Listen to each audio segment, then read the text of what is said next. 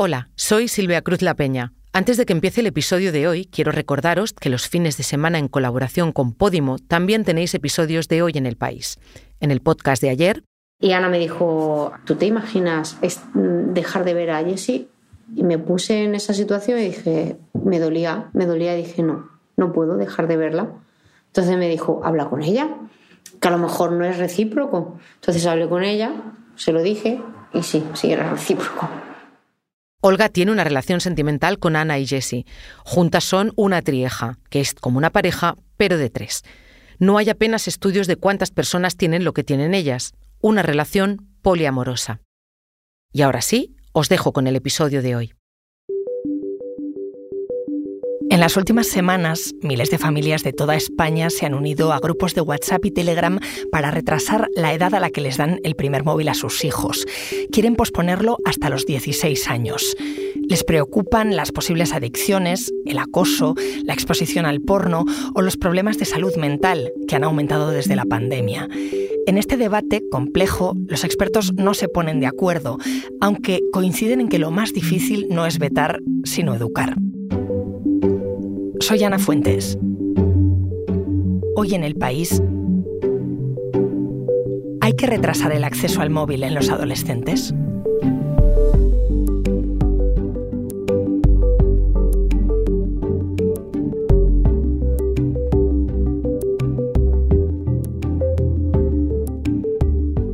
Hola Jordi. Hola Ana. Jordi Pérez Colomés, mi compañero de tecnología del país, te he llamado porque llevas semanas siguiendo el debate de si se debe retrasar la edad de acceso al móvil para los adolescentes. Cuéntame qué se está cociendo. Pues mira, todo esto empezó eh, un día que vi en Twitter, ahora X, un padre diciendo que había entrado en un chat en Barcelona donde había 500 padres debatiendo sobre la edad de acceso del móvil para sus hijos. Y de repente dices, bueno, esto es un tema que está más o menos candente, pero 500 padres en un solo chat. Pedí acceso, entré y al cabo de unos días vi que ahí seguía hirviendo la situación y había cada vez más padres y dice, esto es una historia. Entonces hice una historia sobre ese chat que era en un barrio de Barcelona que se llama Poblenou. Era un chat en WhatsApp que en literalmente tres semanas alcanzó su límite, que son 1024 personas. Y eh, cuando escribimos ese artículo, lo publicamos en el país, de repente, porque claramente tocó una tecla eh, que preocupa a muchos padres, pues ahora mismo hay docenas de miles de padres en cientos de chats en todas las ciudades españolas preguntándose cuál es la mejor estrategia de cara a dar el móvil a sus hijos. Porque si miramos los datos en España, ¿a qué edad empiezan los niños a tener móvil? La edad ahora típica son los 12, que es cuando empieza el instituto, la ESO. Eso no quiere decir que todos a los 12 lo tengan, pero sí que la mayoría te diría que dos de cada tres tienen móviles a edad y dos años después prácticamente ya es universal. Y hay niños que antes con 10 o 11 también tienen, ¿no? Entonces como 12 es un poco la edad bisagra y es la edad donde estos grupos de padres dicen quizá es demasiado pronto y sobre todo quieren conseguir que la presión social de cara a que sus hijos no sean los únicos en clase que, que no tienen móvil, pues se reduzca y eh, tengan un poco más de margen para decir a qué edad quiero yo darle el móvil, a qué, hasta qué edad quiero educarle sin móvil. Así que hay muchísimos grupos en ciudades, pueblos, barrios charlando sobre esto. ¿Cómo es la gente que se mete? Bueno, son claramente padres preocupados, ¿no? O sea, hay un tema de estás viendo que tus hijos están utilizando algo que ves en los medios que potencialmente tiene un uso catastrófico. Y ese es un poco uno de los problemas que le vemos que mm, la gente como no ha usado, las, padres de estas edades no han usado los móviles cuando ellos eran adolescentes, pues ahora desconocen qué uso se puede hacer cuando tienes 14 años de una herramienta así, porque tú cuando tenías 14 años esto no existía. Entonces, esta gente que ahora usan el móvil quizá le temen en cierto modo porque tienen un cierto descontrol como adultos de sus horas, querrían que fueran menos, a veces se ven mirando vídeos o mensajes o posts hasta altas horas de la mañana cuando no deberían estar haciendo eso, temen que a sus hijos que son más jóvenes les pase algo parecido. Entonces son gente básicamente preocupada viendo que eh, la sociedad española a los 12-13 años da un móvil a sus hijos y pensando que quizá no es la mejor opción viendo todo lo que ocurre a nuestro alrededor con los móviles. Me imagino que con tantísima gente que participa en esos chats, la casuística es muy amplia, pero ¿qué es lo que les preocupa exactamente? Bueno, esa es una de las gracias del tema. Hay tantas preocupaciones que puedes escoger. Hay una general, por ejemplo, que es la adicción a algo nuevo, en este caso a las pantallas en general, que es Internet, que ya no es el dispositivo, sino es la red.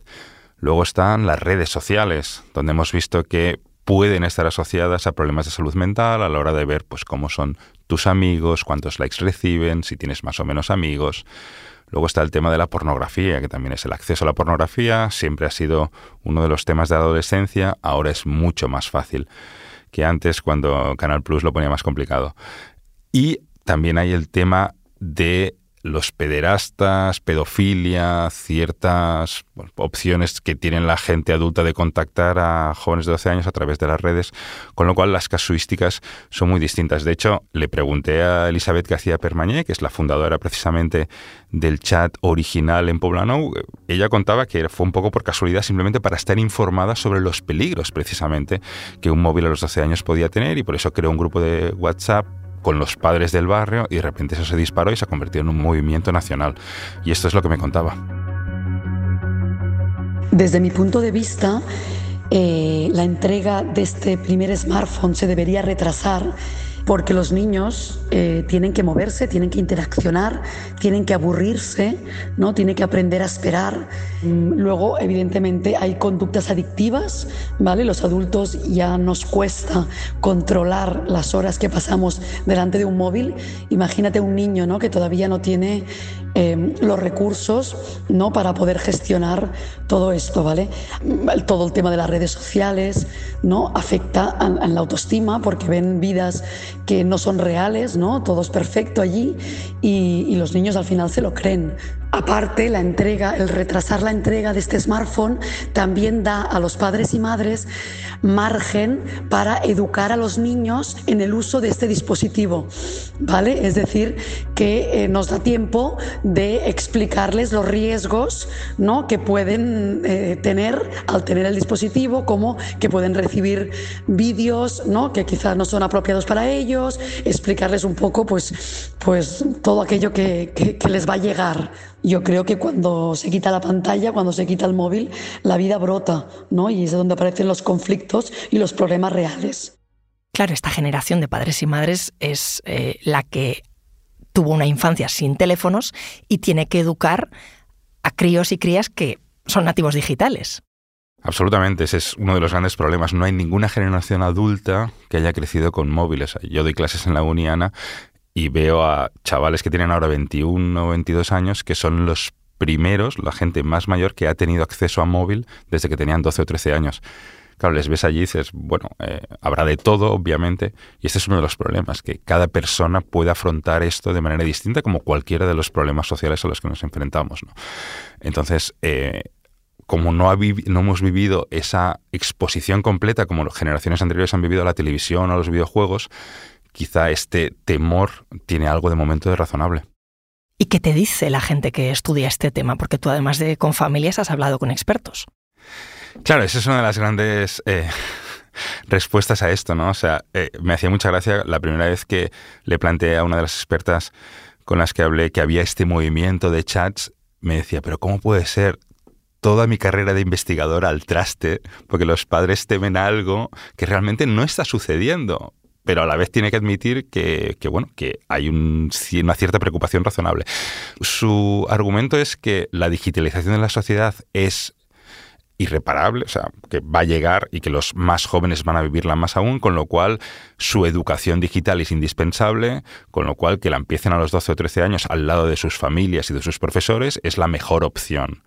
Entonces, este es un poco el camino. De repente que ahora, por algún tipo de preocupación, eso se retrase hasta los 16 años o hasta la edad que la familia decida, le parece innecesario o les parece innecesario y les parece que puede acarrear problemas nuevos. De hecho, uno de los problemas más normales que te puedes imaginar es retrasar el acceso a móviles hasta los 16, no lo hace desaparecer. Simplemente lo retrasa. O sea, dar un móvil a un adolescente de 16 que no lo ha tenido ni a los 12, ni a los 13, ni a los 14 y está viendo a su alrededor que todo el mundo lo usa, puede tener sus propios problemas.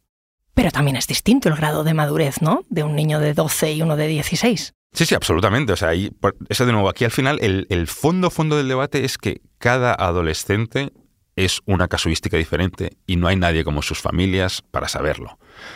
De ahí a que esas familias pidan que la presión social no sea obligatoria para que tu hijo de 12 lo tenga, ahí hay algo como, bueno, vale. Pero por otro lado, que es esto algo que me decían también las expertas, los adolescentes son personas con sus derechos, con su capacidad de decidir, con quienes se puede hablar. Y de hecho, una de las cosas probablemente más bonitas como padre es intentar eh, conversar con tu hijo sobre los retos que hay ahí, sobre por qué YouTube esto, por qué Instagram lo otro, por qué Internet en el fondo tal, y decidir en conjunto cuáles son los mejores pasos y por qué quieren el móvil y la comunicación y si van solos por la calle. De hecho, ir solos por la calle es una de las cosas parecidas. ¿no? Al final tú confías en tu hijo para que vaya en autobús al instituto y ahí puede ver cosas, hay riesgos obvios y tú confías en ellos, pues en el móvil al final, claro, evidentemente es una ventana a riesgos, pero también es una ventana a oportunidades, que es un poco la respuesta de las expertas, es decir, eh, que sepamos que si limitamos este acceso, estamos limitando el acceso a oportunidades de algunos de nuestros adolescentes. ¿Tú has hablado con gente también que esté a favor de, dar el móvil a sus hijos a los 12? Sí, de hecho hablé con Esther Ginés, que es una madre cuyo hijo tiene móvil desde hace un par de años. Ella también es profesora de eso y de FP, con lo cual tiene acceso a las dos visiones. Y hablé con ella porque fue una de las primeras personas que entró en uno de estos chats, en Telegram concretamente, a intentar debatir con los padres de, ¿estáis seguros de que este es el mejor camino? Entonces, cuando hablé con ella, me planteó cuáles son sus opciones para educar con el móvil a su hijo.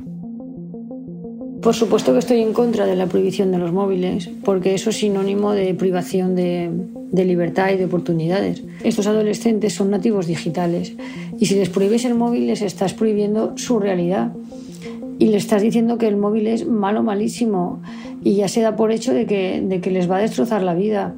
Y si resulta que educamos a estos adolescentes y la cosa sale bien y hacen un buen uso del móvil, eso hay que contemplarlo. Sí que es cierto que, todo el mundo hemos tenido miedo cuando hemos entregado el móvil. Yo particularmente lo entregué con 12 años. Pero bueno, ese miedo me sirvió para estar alerta, no para paralizarme, ¿no?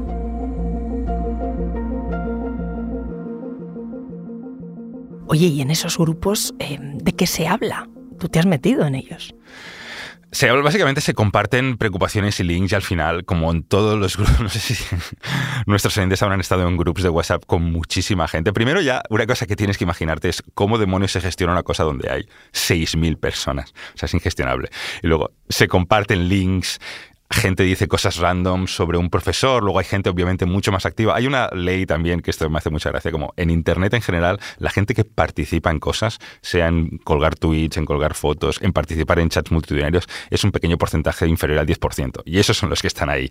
Entonces la mayoría están de espectadores para ver si pescan algún link que les interesa, pero básicamente sí hay una especie de como de informémonos colectivamente de esto y luego sí que hay una parte de, pero vamos también a tomar acción. Y si pensamos en cosas concretas, Ana, hay una muy evidente que es la organización de encuestas para padres cuyos hijos van a ir al instituto el año siguiente, donde preguntan si estás pensando en dar un móvil o no a tu hijo a los 12 años. Entonces van a reunir las respuestas y tú como padre vas a saber en qué clases iniciales de institutos a los 12 años va a haber más hijos o menos hijos, alumnos, con eh, móvil. Esto es una cosa que han empezado a mirar sobre todo y a preparar en Cataluña. Pues justo sobre eso voy a preguntarle a nuestra compañera Ivana Vallespín, que ha estado siguiendo el tema en Barcelona. No te vayas, Jordi. Enseguida volvemos.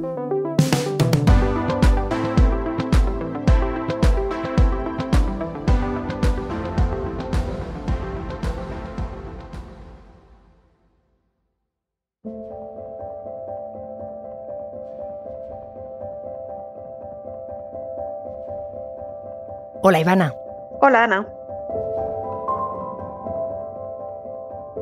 ¿Allí en Cataluña en qué punto están los grupos de familias que quieren retrasarlo del móvil hasta los 16? Pues aquí en Cataluña pasa lo que pasa en, muchos, en muchas ocasiones, ¿no? que la sociedad avanza mucho más rápido que el legislador.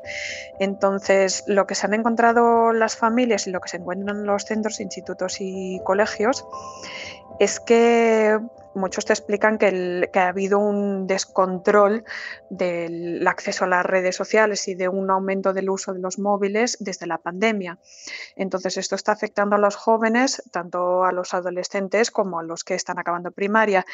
Y entonces muchos han empezado a, regular y a restringir eh, el uso. Este año, especialmente en Cataluña, a principio de curso, hubo una aluvión de institutos que, prohibieron el uso del móvil, algunos incluso en municipios enteros se pusieron de acuerdo.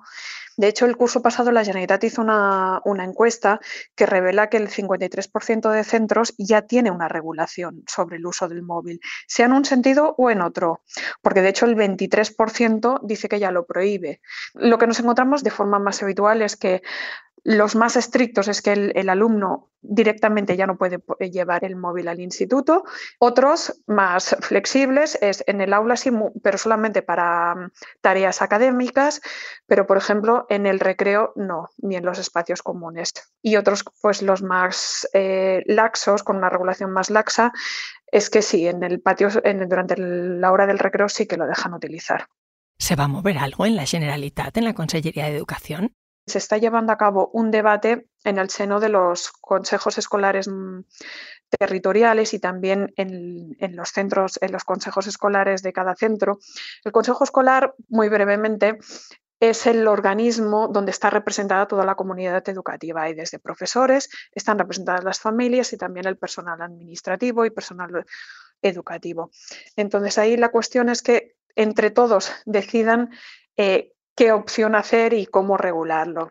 Entonces, eh, este, estos debates acaban este mes de diciembre y la idea es que en enero la Generalitat se ha comprometido a enviar a todos los centros educativos como unas directrices comunes para que ellos decidan qué hacer, sobre todo en qué puntos en qué aspectos tiene que tener la regulación. Pero eh, la Generalitat ya ha dicho que no va a hacer una prohibición general, porque la idea es que de cara al curso próximo todos los centros, escuelas e institutos deberían tener su propia regulación. Gracias, Ivana. Gracias a ti.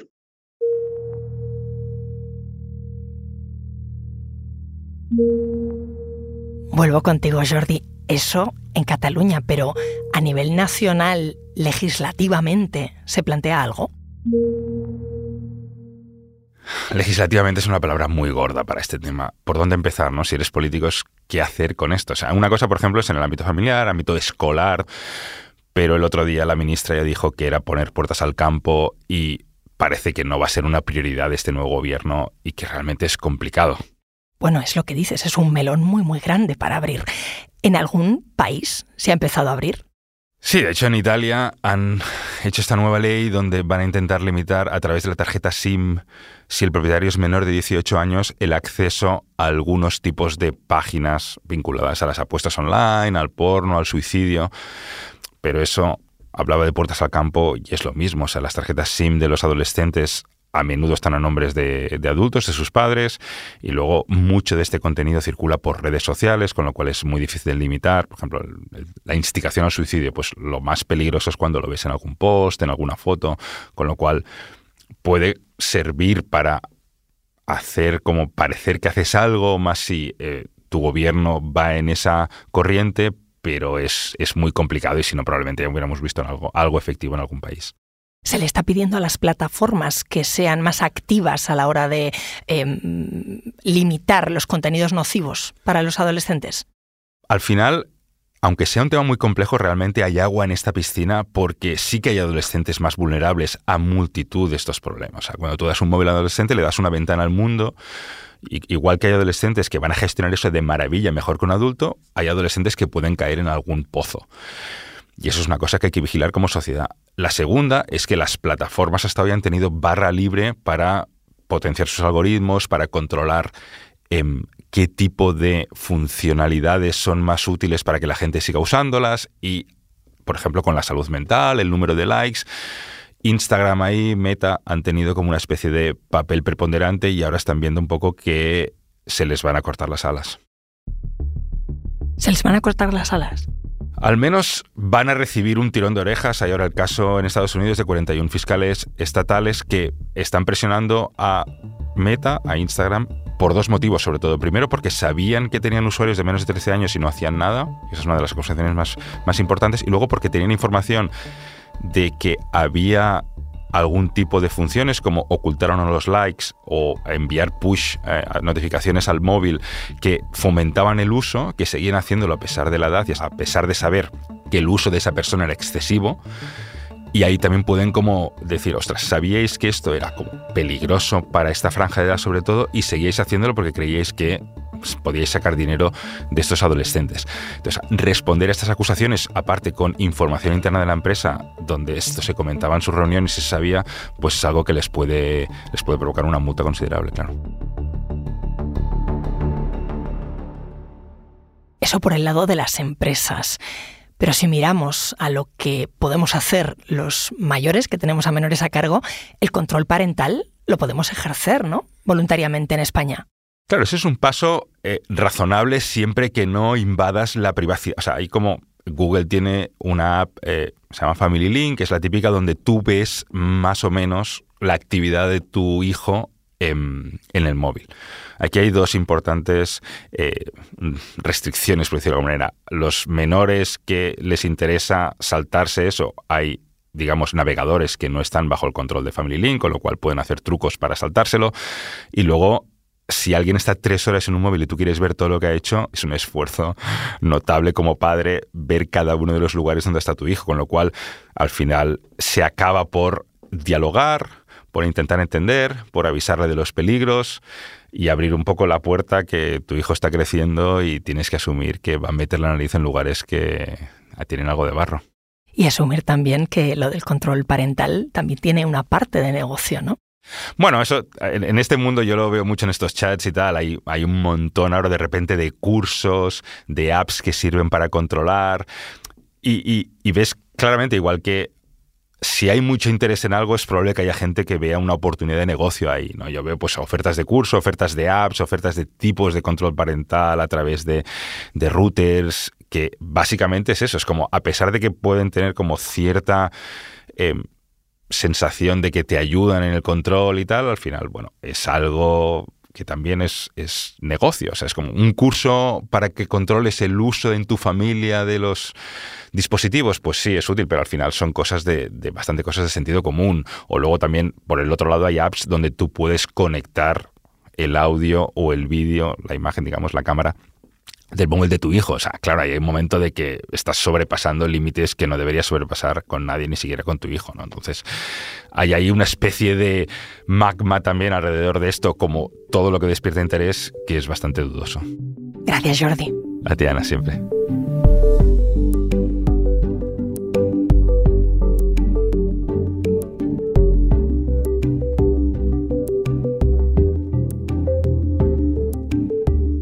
Este episodio lo ha realizado José Juan Morales. La grabación en estudio es de Camilo Iriarte.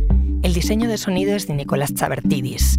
La edición es de Ana Rivera y la dirección de Silvia Cruz La Peña. Yo soy Ana Fuentes y esto ha sido Hoy en el País. Mañana volvemos con más historias. Gracias por escuchar.